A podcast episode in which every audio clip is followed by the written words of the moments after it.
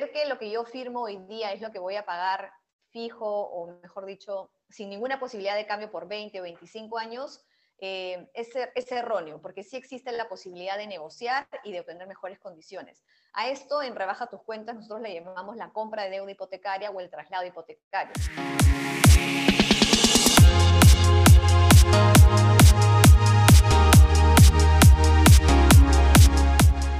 Hola, ¿qué tal? ¿Cómo están? Buenos días, buenas tardes, buenas noches, dependiendo de la hora que nos estén viendo o escuchando. Bienvenidos a una nueva edición de Rebaja tus cuentas podcast, el podcast donde hablamos sobre cómo administrar tus finanzas personales, préstamos y economía diaria. Mi nombre es Douglas Santisteban y estoy acompañado nuevamente de Zuli Sucho. ¿Cómo estás, Zuli? Buenos días. Hola, Douglas. Muy bien. Bien, hoy día vamos a hablar de un, tema importantísimo, de un objetivo que ya sea personal o familiar, eh, lo tienen muchas personas, ¿no? Que es tener una casa propia. En los últimos años hemos visto en el Perú un boom inmobiliario. Muchas empresas y entidades financieras brindando préstamos o facilidades a personas que tengan niveles de ingresos distintos, diferentes, pero con la finalidad de tener una casa propia. Eh, si bien con el coronavirus eh, los primeros meses fueron un poco difíciles, no solamente para el sector inmobiliario, sino para todos en general, por las restricciones, las ordenanzas de no movilizarse, igual se pudieron reinventar y con esta reapertura de la economía, uno de los sectores que también se está eh, recuperando un poquito, pero se recupera, es el sector inmobiliario. Pero de todas maneras siempre viene la gran duda. ¿Qué es mejor comprar? ¿Una casa nueva o una casa de segunda mano, como podríamos decirle? Entonces, Oli, vamos primero con, con, con el tema de las casas nuevas, ¿no? que eh, son eh, proyectos de muchas inmobiliarias que de repente han quedado suspendidas por el coronavirus, pero que se están retomando. ¿Qué beneficios tiene para una persona tener una casa nueva, recién de estreno, a diferencia de una de segunda mano? Em, tal vez la primera ventaja sería que en una casa de estreno, eh, de primera, no se va a pagar el impuesto al cabala al momento de la compra.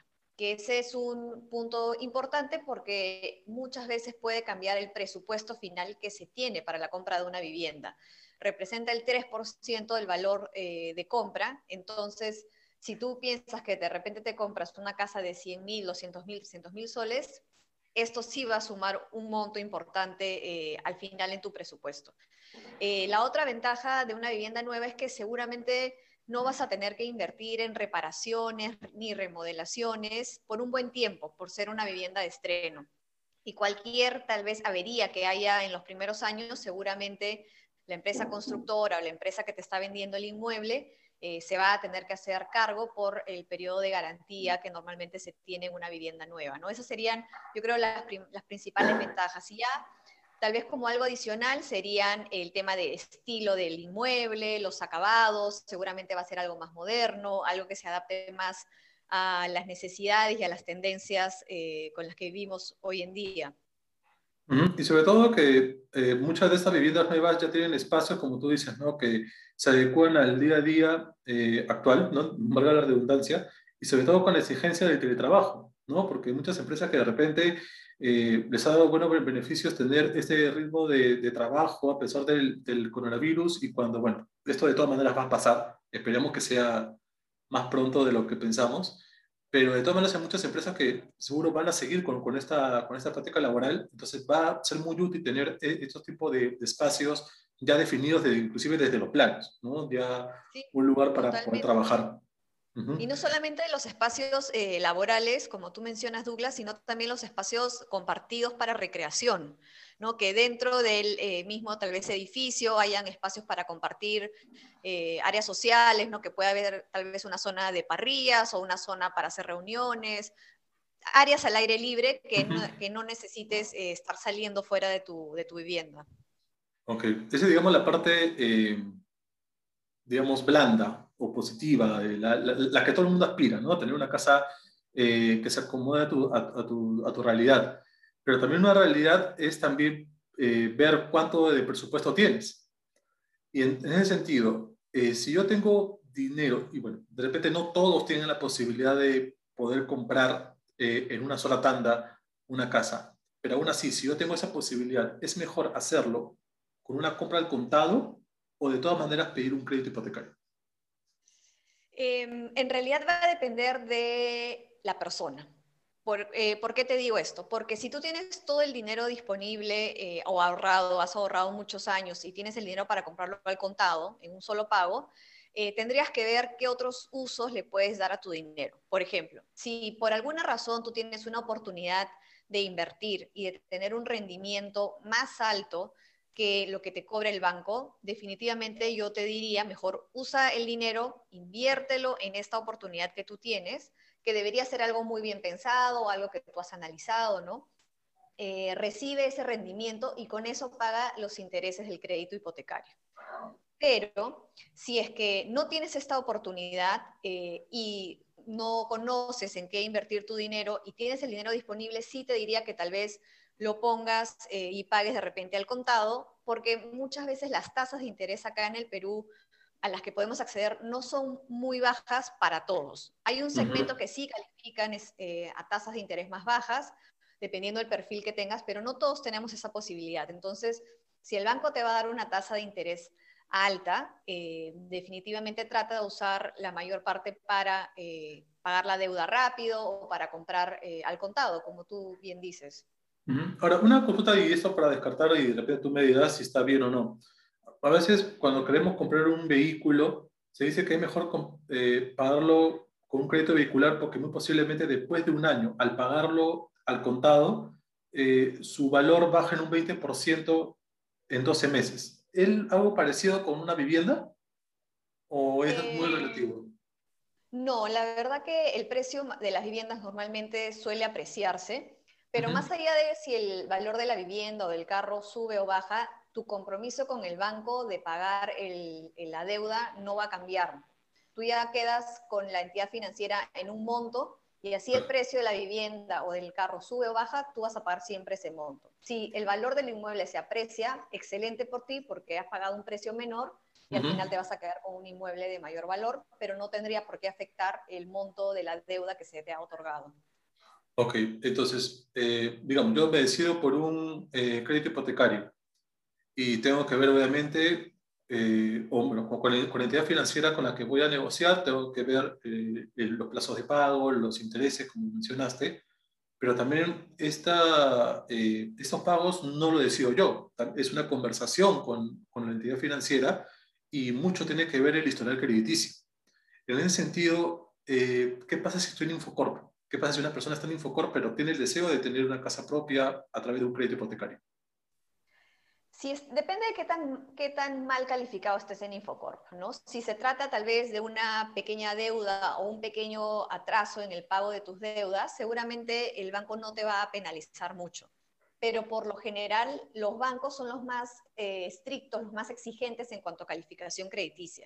Entonces, si el banco por alguna razón no te aprueba, siempre tienes la opción de eh, acudir tal vez a las financieras o a los programas del Estado para ver si de alguna manera eh, por ahí logras obtener un crédito hipotecario en el caso estés muy mal calificado. Pero por lo general puede haber cierta flexibilidad, pero no si es que tienes una deuda que no has pagado hace muchos años o que es de un punto muy considerable, va a ser muy complicado que, se apruebe un crédito hipotecario.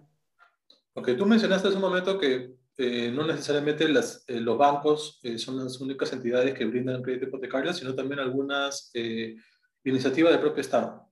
¿no? En este caso, eh, puede ser mi vivienda o techo propio. Eh, ¿Cuál es la diferencia sustancial entre estas eh, dos opciones, a diferencia de los bancos o cajas o financieras?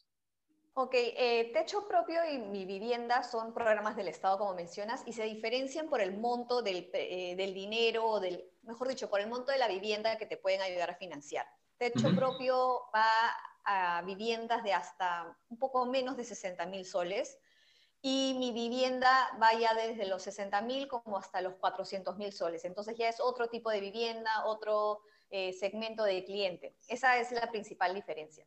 Igual en el, en el caso de los créditos mi vivienda siempre se trabaja el, siempre trabaja de la mano del Estado con un banco. Entonces el Estado te apoya con darte un bono de buen pagador, para que tu cuota inicial sea menor, pero siempre el crédito te lo va a terminar otorgando un banco. Entonces es un riesgo compartido entre el Estado y el banco. Ok. Ahora, eh, muy aparte de los riesgos que se puedan asumir Eh, y mencionaste hace un momento que una de las ventajas, por ejemplo, de tener una casa propia nueva es eh, de repente no pagar el impuesto del cabal.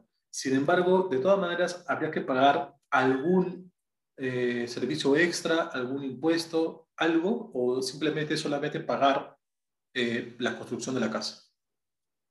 En el caso de las viviendas de estreno, sí, solamente el impuesto al cabala, pero si vas a tomar un crédito hipotecario para comprar ese inmueble, vas a tener que pagar otros gastos relacionados al crédito hipotecario. Esto te lo explica eh, cualquier asesor del banco o un asesor de rebaja tus cuentas, te puede asesorar en, este punto y básicamente se paga, además del eh, de impuesto al cabala, se paga el seguro de inmueble, el seguro de desgravamen, que cubre en caso eh, te ocurra a ti un accidente o algo, alguien cura tu deuda, no se vayan a cobrar la deuda a algún familiar tuyo.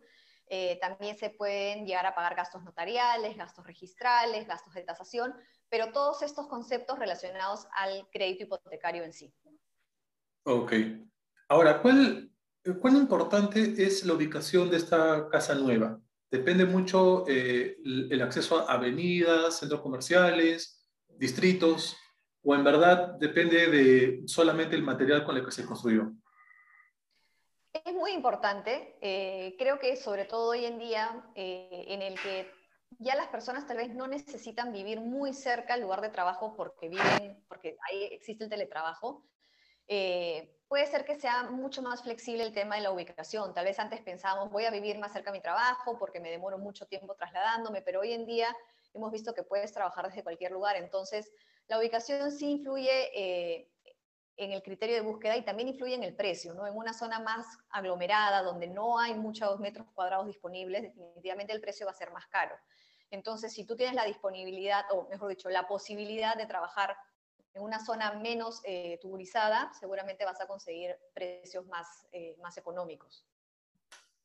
Bien, en el caso que yo ya tengo definido el lugar de vivienda, eh, ya llegué a un acuerdo con la entidad financiera, ya sea caja, banco, eh, obviamente tengo que tener en claro que durante un buen tiempo, sea de repente 20, 25 años, voy a pagar una tasa de interés y, y de repente llega un momento en el que yo ya no puedo de repente solventar esos gastos. Es posible que se puedan renegociar las cantidades, es más o menos a partir de cuánto, de cuándo, perdón, puedo asumir esta nueva responsabilidad hay un cobro extra de repente por parte de la entidad financiera que ya está bien, te voy a dar esta oportunidad, pero el crédito se va a aumentar.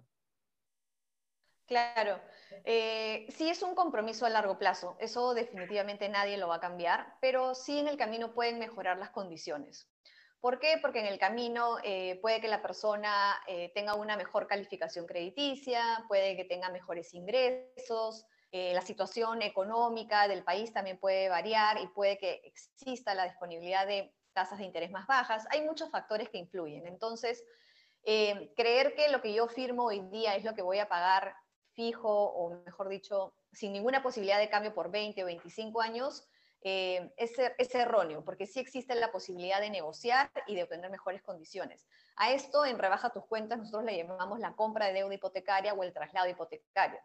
¿Y en qué consiste? En que tú obtienes la posibilidad de conseguir una mejor propuesta de crédito hipotecario en otro banco.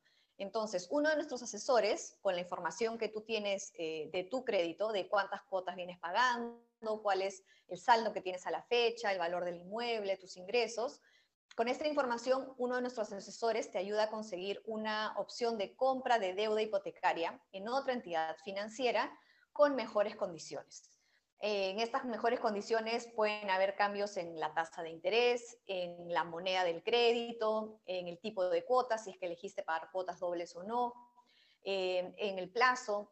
De, repente quieres ampliar el plazo, de repente quieres reducir el plazo porque hoy ganas más y, puedes, y quieres salir de esta deuda lo antes posible. Entonces, eh, las razones por las que tú quieras cambiar eh, de banco pueden ser muchas, pero siempre puedes obtener un, gran beneficio. Y es ahí donde nosotros podemos ayudarlos. Ok, es bastante interesante lo, que han mencionado y también eh, recordar a todas las personas que, que nos ven que dentro de la página de trabajatucuento.com brindamos bueno, el servicio ya conocido de préstamos con garantía hipotecaria, eh, de compra de deuda, como has manifestado, y también de crédito hipotecario. Y tenemos una, un simulador que ya desde hace unas semanas eh, se ha estrenado en, en, la página web y que recibe muchas visitas eh, todos los días. Y esa herramienta digital que es completamente gratis, lo vamos a dejar en la descripción del video para que ustedes puedan calcular de todos los bancos más conocidos en el Perú, qué entidades brindan eh, las mejores condiciones eh, en, la tasa de interés que más se acomoden a los bolsillos de, los, de las personas que en estos momentos nos están escuchando. Y también recordarles que estamos en Facebook, Instagram, YouTube, Spotify, Anchor y en iVoox, gracias a rebajatucuentas.com, la fintech que ayuda a la realización de proyectos personales a peruanos a través de préstamos con garantía hipotecaria. Muy bien, ahora hemos hablado acerca de las casas eh, nuevas de estreno, las que salen, digamos, salidas del horno, pero ahora vamos a otra opción. Eh, para aquellas personas que de repente tienen un presupuesto un poquito menor no, eh, y y de repente ya ven una casa de segunda como una mejor opción. En ese caso, yo tengo que pagar impuestos, ¿son los mismos impuestos que, o mismos seguros que pago en una casa nueva o ya cambia eh, el concepto? El, el, único impuesto adicional sería el de alcabala, que te mencionaba, que en una casa de estreno, en un departamento de estreno no se paga, en una vivienda de segundo uso sí, y se paga el 3% eh, del valor que se está pagando, del valor de venta, eh, pero se exoneran como 5 o 10 UITs, si no me equivoco, de este monto. Entonces, esa sería la, principal diferencia en el pago. Y en cuanto a si lo vas a tomar con un crédito hipotecario o no, nuevamente se pagan los gastos de eh, tasación, gastos registrales, notariales, los de siempre del crédito hipotecario. Ok, ¿y es necesario eh, hacerlo esto con un abogado, digamos, porque no es una casa nueva, sino una casa que ya se vivió, o bueno, una casa donde ya han vivido eh, personas anteriormente? ¿Una persona natural lo puede hacer por sí solo o necesita de todas maneras la ayuda de un notario, un abogado, para que el trámite sea mucho más, más rápido? Siempre se va a necesitar la ayuda de un eh, notario para hacer formal la inscripción de este de este trámite de compra-venta para que finalmente el inmueble salga registrado a tu nombre, pero para el tema de fijar el precio, fijar las condiciones de venta, no es necesario. Sin embargo, como se trata de un inmueble ya usado, eh, lo recomendable es ir con expertos de diferentes áreas, por ejemplo, de gasfitería o, técnicos eléctricos, para ver cómo están eh, las instalaciones del inmueble, si es que de repente hay fugas, si es que han habido refacciones que no se han hecho bien, de repente solamente se ha pintado algo y se ha tapado algún problema de humedad. Entonces, lo mejor es ir con expertos que te ayuden a verificar que el inmueble está en las condiciones que te han dicho que está para, para antes de concretar la operación. Y de todas maneras es mejor comprar una casa segunda ya desocupada. ¿Hay alguna diferencia sustancial en el precio de repente, en la, en la negociación que una persona puede hacer al momento de llegar a un acuerdo? Creería que en el precio no debería haber mucha influencia, pero para el, es un tema que más perjudica al vendedor, ¿no? Porque si el vendedor va a mostrar un inmueble que está ocupado, ya sea por él mismo o por algún inquilino, definitivamente no va a ser eh, tan atractivo para la persona que va a ir a ver el inmueble, ¿no? Porque una persona que quiere comprar va, a empezar a imaginarse cómo va a ser su vida ahí, qué va a poner en este espacio, en este otro espacio. Entonces, si llega a un inmueble ocupado, lo va a ver lleno de cosas, seguramente no en las mejores condiciones también. Y es más, creo, un desalentador de venta eh, que podría jugarle en contra al, vendedor. En el caso que yo ya tenga la casa, eh, se han hecho todos los documentos, todo el proceso ya formal ante notario. Eh, ¿Cómo saber si la vivienda ya es mía? ¿Solamente el título de propiedad o también tengo que ver en registros públicos a un otro documento que demuestre que ya de por sí esa casa es mía?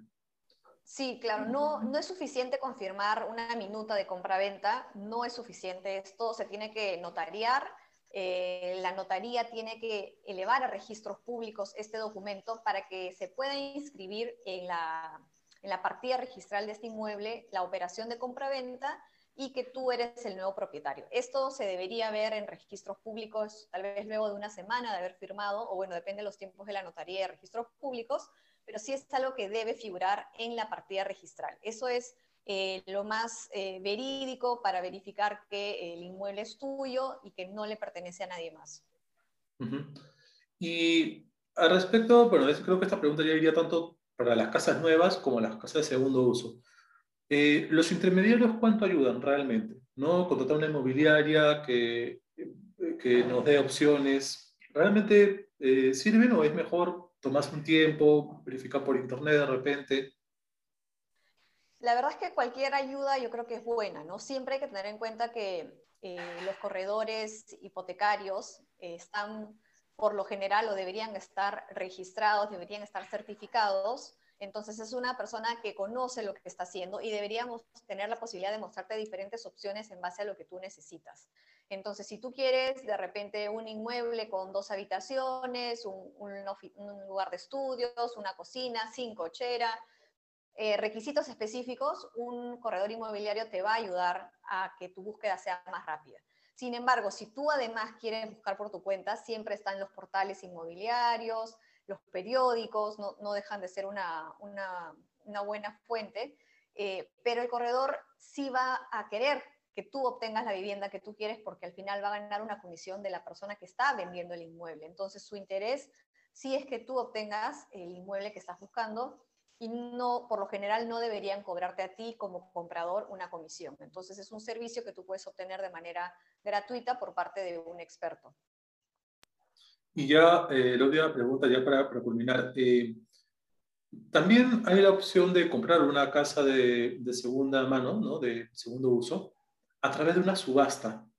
Esta, este proceso es mucho más rápido, digamos, en, papeleos, en, en, juntar documentación. ¿Se puede comprar una vivienda eh, a través de una subasta con un crédito hipotecario? Eh, habría que ver las condiciones eh, legales en las que se encuentra este inmueble. muchas veces las razones por las que se subasta una propiedad es por temas tal vez de que eh, ha sido parte de un embargo, una persona no ha terminado de pagar una deuda y se tiene que liquidar el inmueble para recuperar el dinero prestado. Entonces, puede ser una buena idea porque suele, como su nombre lo dice, rematarse el dinero, el precio del inmueble, pero hay que ver las condiciones del inmueble si tiene cargas, si tiene gravámenes, si tiene procesos judiciales este, en proceso. También si es que tiene inquilinos o personas que están habitando en la propiedad y que no se quieren ir. Entonces, ese es uno de los problemas más grandes, comprar un inmueble que tiene personas viviendo ahí que no se quieren ir.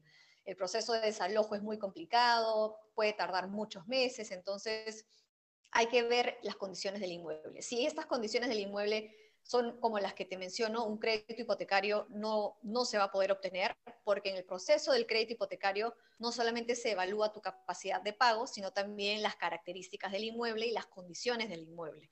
Entonces, en el momento de tasación va a salir a la luz que el inmueble tiene problemas, eh, que tiene cargas, gravámenes o que tiene inquilinos morosos, personas que no se quieren ir, eh, y no va a ser posible un crédito hipotecario en este tipo de inmuebles. Si es que no hubieran este tipo de problemas, eh, no debería haber problema para, para adquirirlo. Así es. Bueno, eh, eh, esperamos que esto, que lo que se ha explicado en este, en este episodio del podcast sea de mucha ayuda para tomar la mejor decisión y vivir en un lugar donde todos se sientan cómodos y seguros, ¿no? al, al fin y al cabo. Y recordar que nuevamente pueden usar totalmente gratis el simulador de crédito hipotecario en la página web de rebajatucuentas.com, donde podrán ver diversas proyecciones con las principales entidades bancarias del país y recordar que este programa llega a rebajatucuentas.com que brinda préstamos con garantía hipotecaria, con excelentes condiciones de crédito, bajas tasas de interés, plazo de pago de hasta 120 meses y nos respalda más de tres años en el mercado hipotecas generadas por más de 40 millones de dólares, reconocimientos internacionales y respaldo de entidades financieras del Perú y del mundo. Así que no se olviden de también seguirnos en nuestras redes sociales, eh, en YouTube, Facebook, Instagram, LinkedIn, Twitter y también en Spotify, Anchor y en iVoox. Zuli, muchísimas gracias por, por conversar hoy día. Gracias a ti, Douglas, y ya nos vemos en un siguiente episodio. Muy bien. Con nosotros será hasta una próxima oportunidad. Chao, chao.